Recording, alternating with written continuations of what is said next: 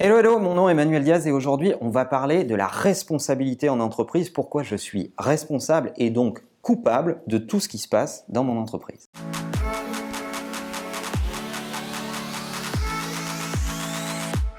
Ce qui me fait tourner cet épisode, c'est la grande mouvance de la responsabilité collective. C'est très à la mode. On voit beaucoup euh, de formations sur euh, comment euh, essayer d'amener ses équipes à la responsabilité collective, d'étendre ses managers et évacuer leur stress vers ce qu'on appelle la décision collective, etc.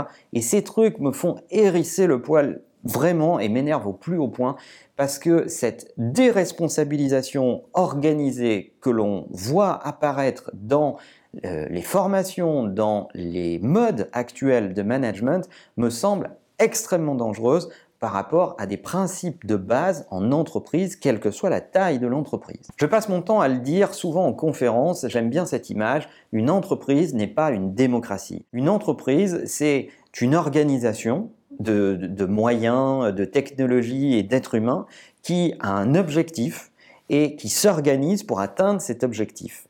Et la façon d'atteindre cet objectif est dictée par un certain nombre euh, de zones de responsabilité. Les actionnaires qui euh, euh, vont demander au regard de leur investissement un rendement, du top management qui prend des décisions sur comment on va rendre aux actionnaires ce qu'ils nous demandent, du middle management qui va essayer de motiver, d'inspirer les équipes opérationnelles pour arriver à rendre euh, cet objectif-là, et des équipes qui euh, doivent exercer leur boulot dans des conditions correctes, normales euh, de motivation, mais qui ne doivent pas oublier qu'elles font partie d'un tout et qu'elles sont dirigées selon cette chaîne de commandement. Et dans ce contexte, toute la mouvance de euh, la décision collective ou de la responsabilité collective me pose un problème parce que je pense que c'est la négation totale de ce qu'est un dirigeant ou de ce qu'est un manager.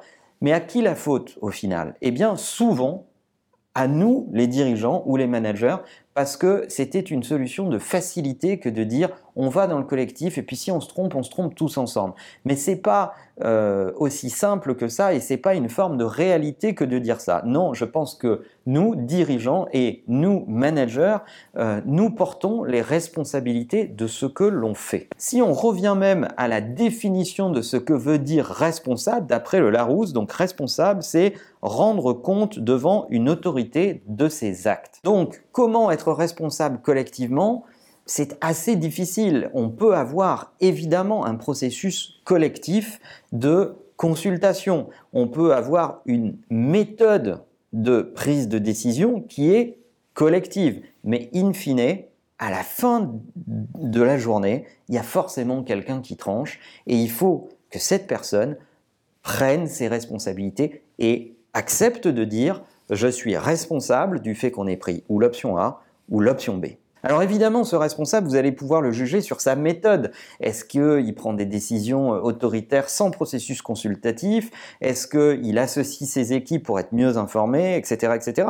Mais lui reprocher de prendre une décision, ça serait complètement débile puisque c'est son job. Et au fond, à force de mettre du collectif partout, on finit par déresponsabiliser les gens et on finit par ne plus leur attribuer ni leur succès ni leur échec. On peut juger une structure, une entreprise sur sa façon de gérer le succès ou sa façon de gérer l'échec, ça, euh, ça pose aucun problème. Mais le fait de vouloir diluer la responsabilité à l'intérieur du collectif, ça, c'est un vrai souci parce que ça n'a pas de pouvoir d'entraînement à long terme. In fine, si vous êtes dirigeant, vous avez fondé une boîte et que vous regardez cette vidéo, je pense que euh, votre pouvoir de responsabilité, il doit s'exercer et qu'on ne doit jamais, en tant que dirigeant, oublier que les personnes qui sont dans nos équipes, on les a recrutées, on les manage, on les guide, on leur dit ce qu'il faut faire et ce qu'il faut éviter, on est responsable de leur succès et de leurs échecs, quoi qu'il arrive, et ça fait de nous des gens qui sont euh, véritablement en charge